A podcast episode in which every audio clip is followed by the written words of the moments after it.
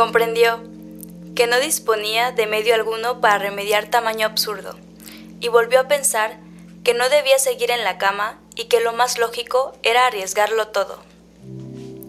Aunque solo quedase una ínfima esperanza, pero de inmediato recordó que, mejor que tomar decisiones extremas, era meditar serenamente. Del libro Metamorfosis de Frank Kafka. Hola, bienvenidos a este espacio donde hablaremos sobre mí. Me alegra que te hayas atrevido a escucharme. Se requiere de mucho valor para tener este acercamiento. Te recomiendo ponerte cómodo o cómoda para comenzar. Me presento, mi nombre es Introspección. Me conoces, sé que sí, a pesar de que no tan a menudo tenemos contacto. Iniciaré diciéndote, ¿quién soy? Soy la voz de la introspección. Soy una de las bases de las ciencias de las esencias. Mi creador es William James, aunque muchos dicen que lo es Wundt, ya que él me propuso en la psicología como una forma estructurada de observar el estado mental del humano. Él me llevó como una herramienta de investigación experimental. Postuló que el objeto de estudio de la psicología debía ser la experiencia inmediata, es decir, el momento justo de la experiencia. Para ello, el método era yo, quien soy la observación controlada de los contenidos de conciencia bajo condiciones experimentales. Pero, desde una mirada filosófica contemporánea de la mente, yo soy un medio para aprender acerca del ser actual del humano quizá su pasado reciente, así también como sus procesos mentales. Si prestas atención, te daré un concepto clave de la epistemología, ya que yo soy un conocimiento introspectivo, pueden considerarme particularmente seguro o incluso inmune a la duda escéptica.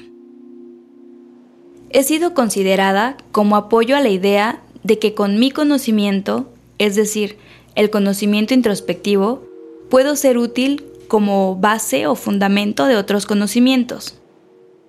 Yo, introspección, soy central para la filosofía de la mente, tanto como proceso que vale la pena estudiar en sí mismo, como una base para otras afirmaciones acerca de la mente. Muchos filósofos de la mente brindan una variedad de teorías acerca de mi naturaleza y las afirmaciones filosóficas acerca de la conciencia, las emociones, el libre albedrío, la identidad personal, el pensamiento y otros fenómenos mentales que son usualmente vistos como algo con consecuencias introspectivas. Soy generalmente vista como un proceso a través del cual podemos aprender acerca de nuestro pasado reciente, nuestro presente, nuestros estados y procesos mentales. Una de mis formas estrictas para poder conectar contigo requiere que involucre atención y una directa detención a los propios estados mentales actuales. Pero hey, esto no es tan complicado como suena. Esto no es imposible. De hecho, me atrevo a decir que ya antes en algún momento charlamos sin que lo notaras. O tal vez sí. Ya que yo me baso en la reflexión y también soy esa búsqueda de conciencia en el ser humano, como tú, sobre su cuerpo y mente, te preguntaré, ¿Me has sentido al momento en que lees un libro? Cuando conectas y te adentras a ese mundo diferente al tuyo, o tal vez incluso igual? No lo sé. De eso te das cuenta tú en cuanto te quedas inmerso en la lectura.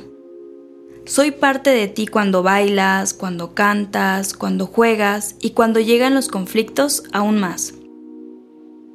La verdad aquí entre nos, me gustaría que no solo me contactaran cuando tienen problemas, Sé que soy de mucha ayuda en esos momentos. Te ayuda a tomar las decisiones correctas o las que tengas que tomar. Te ayudo a ver los diferentes ángulos de la situación, hasta de tu vida. Pero te diré un secreto. Si me buscas más a menudo, tal vez podría llegar a evitarte de esos problemas con otros humanos. Si tú te conoces demasiado bien, sabrás cómo funcionas y adquirirás conciencia focalizada. Así también podrás funcionar en armonía con los demás. Incluso si el problema llega, sabrás qué hacer, ya que conocerás de tus herramientas.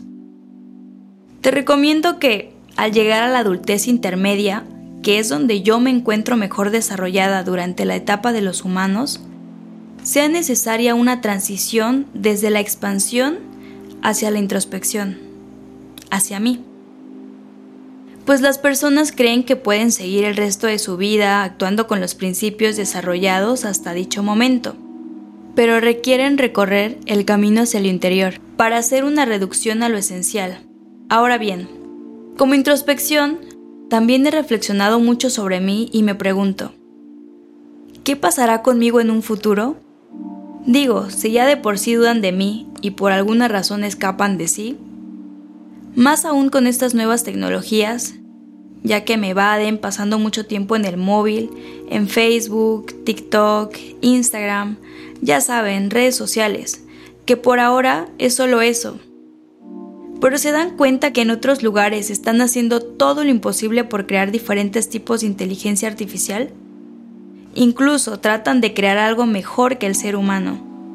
Han tratado de hacer seres con conciencia, una mente artificial con perspectivas ilimitadas.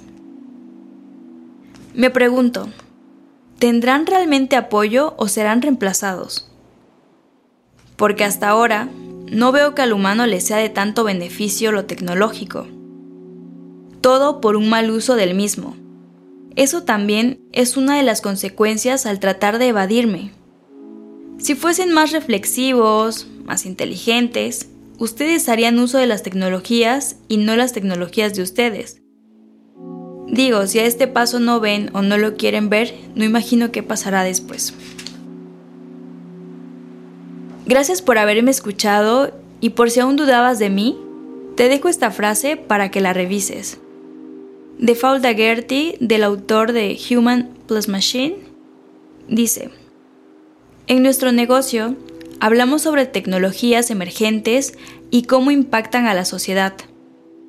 Nunca hemos visto una tecnología que se mueva tan rápido como la inteligencia artificial tiene un impacto en la sociedad y la tecnología.